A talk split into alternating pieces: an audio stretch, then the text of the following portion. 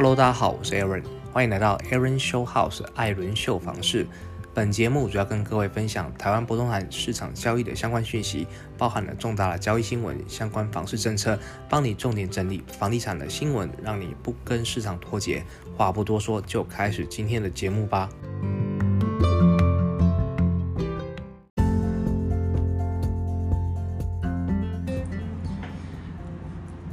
好的，一刚开始我们来讨论一下最近疫情冲击的房市，到底呢这个时间点该买房还是不要买房呢？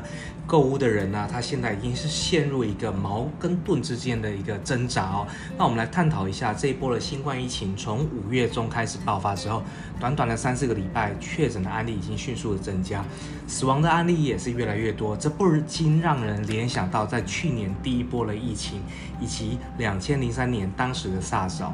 那很多人都会想问说，房市到底会不会崩盘呢？房价会不会下修？于是呢，这个五月下旬，这个住宅周报做了一份调查，结果，哎，这个结果很有趣哦。我们来讨论一下这个结果。这份的调查是针对桃园、新竹、台中以及台南四个地区进行哦。那这些地方呢，都是有园区加持的行政区。问题有两个，第一个问题是什么？第一个问题是你认为疫情会影响在地的房价吗？那第二个问题是疫情会影响你今年买房子的意愿吗？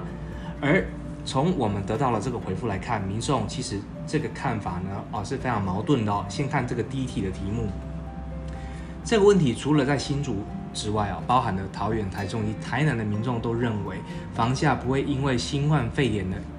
的这个影响哦，然后下跌，那这很有可能是因为受到上面提到两次经验的影响，的确没有错。第一次哦的新冠肺炎的疫情呢，啊，或者是说这两千零三年的 SARS 也好，这两次的疫情之后呢，房房价呢都是。反而是齐涨了，这也难怪很多数的民众不认为这次的疫情哦会影响到房价的下跌。这样的想法其实很合理哦。以原本加进场的预售屋来说，有了过去的两次疫情的经验，他们肯定也是不会降价的。但也不会因为刻意这样反向操作拉高现在的房价，而是把推案的时间呢往后延长，等到疫情结束了之后呢，房价自然就会上涨了。而真正受到冲击的是那一些三十九档期已经进场了、头已经洗下去的那些建案。那这段时间呢，这个来客的数量呢大幅的减少。如果有建商自售的案子啊，这个建商干脆呢就以疫情的这个理由去做休息。而代销的这个建案呢，则是尽可能缩减人力，然后呢，呃，减少这个广告的成本，只保留柜台的人力，其余的跑单呢，做一休一或者是做一休二哦，想办法了降低疫情的影响，减低成本哦。那疫情结束之后呢，再全力以赴，先再把前面的这亏损呢补回来。那第二个问题的结果呢，却和第一个问题的。呃，是互相矛盾的哦。即便很多数的人都不认为说这个房价会下跌，甚至疫情结束之后呢，他们认为房价还是有上涨的可能。可是呢，要他们现在去买房，多数的人他们是不愿意的哦。要等观望哦，要等到这明年呢再购屋，完全呈现出民众既期待又怕受伤害的这个心情哦。事实上呢，这样的结果虽然矛盾，但是却也是人之常情啊。毕竟这个疫情的走势呢会怎么样，我们不知道。而购物的行为涉及到了这个民众的财务运作，没有人会知道到底会不会封城，也没有人知道下一个放无薪假的会不会是自己哦。在这么多的变数的情况之下呢，即便知道未来的房价是会涨，可是呢，还是会观望一段时间哦。可见大家呢，在买房子做决策的时候呢，还是保有相当程度的理性哦。那这个呢，是我们这一段期间呢，房市该不该买房呢？呃。这投资人或是呃要买来自住的人，他们陷入一个很矛盾的局面呢。我们去做了一个简单的探讨。那不晓得在呃在线上的这些听众朋友们，你们呢？你们的看法是怎么样？欢迎呢留言啊或者来信来告诉我。好，那。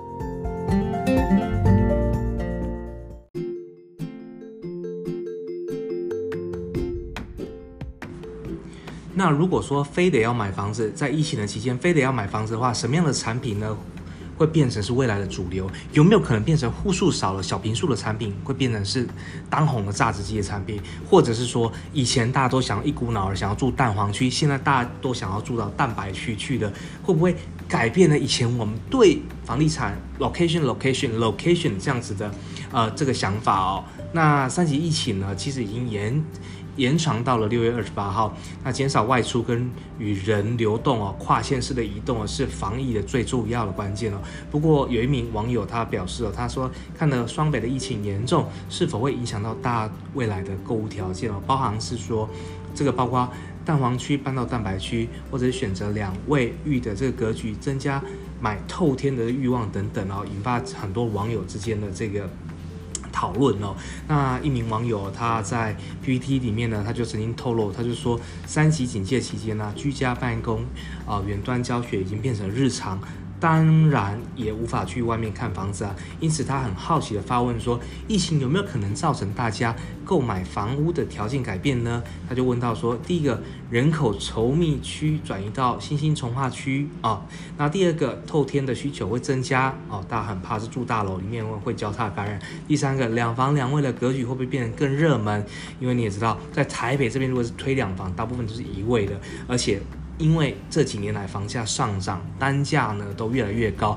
从以前呢两房会有两位，到现在呢变成两房一卫，那会不会又走回像以前两房两卫的格局呢？会不会变更热门？第四个，车位的需求会不会增加啊？因为大家呢就想说要开车不搭大众捷运系统了嘛，对不对？那第五个，当成排气会不会变成是一个必需品呢？那第六个，避开众多的外籍移工的区域哦，那。这文章曝光了之后，底下的网友他们就。就热烈的讨论呐，说啊，其他国家有这样子趋势，尤其是在美国更为明显哦。网络上讨论到也很多，蛋黄区的房子的确出现了压力，因此呢，这个远程呢就变成常态了。或者是说，另外一个网友家他就表示说，蛋黄跟蛋白小宅呢，它的需求会提高，两房两卫呢是必须的。那双北很多老旧公寓都只有一卫而已哦。然后另外一个网友他曾说。同层户数少的小平数物件会更加炙手可热哦。那另外一个网友他也讲到，公社会变成没有人敢用，就算敢用，管委会也不敢啊，不肯不肯了啊。然后再来就是会觉得一间小工作室好像是必要的哦。那新房屋的，这个不动产气研气研室的这个专案经理哦，他就表示了，他说确实在国外疫情爆发的时候呢，有搬迁到市中心换大房的需求。毕竟哦，国情不同，再加上台湾疫情刚爆发，目前还没有看到民众购物极大的这个需求转变哦。但相信呢，这个远距办公或者是混合式办公是未来的趋势，大家会想要，呃，大家会有想要换大房的念头。不过，曾进德他还是强调换新房的想法。与能力是两回事哦，还是要考量到经济的负担。那以北部购物的地点来说，好看好大家，因为远距办公又不想离蛋黄区太远了，所以林口的这个潜力啊是蛮大的哦。这个呢是我们要再继续讨论，就是说在疫情发生的时候啊，在疫情当到了现在这状况，会不会我们的购物需求呢会有做一些改变？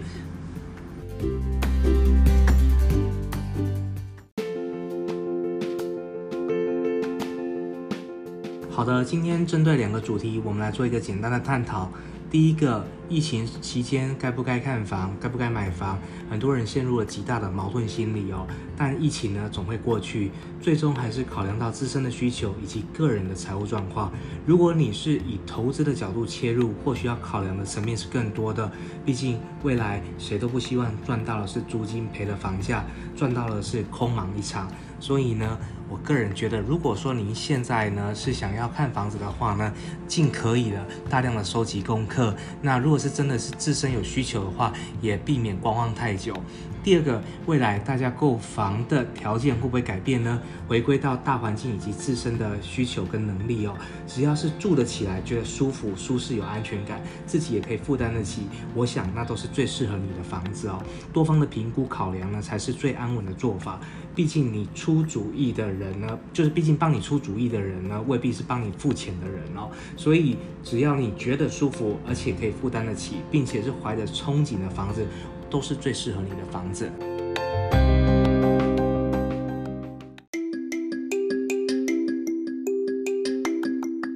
好的，今天的节目呢就来到这边了。第一次的首播献给了大家。欢迎大家呢订阅、下载或者是留言进行指教。未来我每周呢都会有两次的更新，为各位呢带来最及时的房市议题探讨以及房市的讯息分享。好了，那下次见喽，拜拜。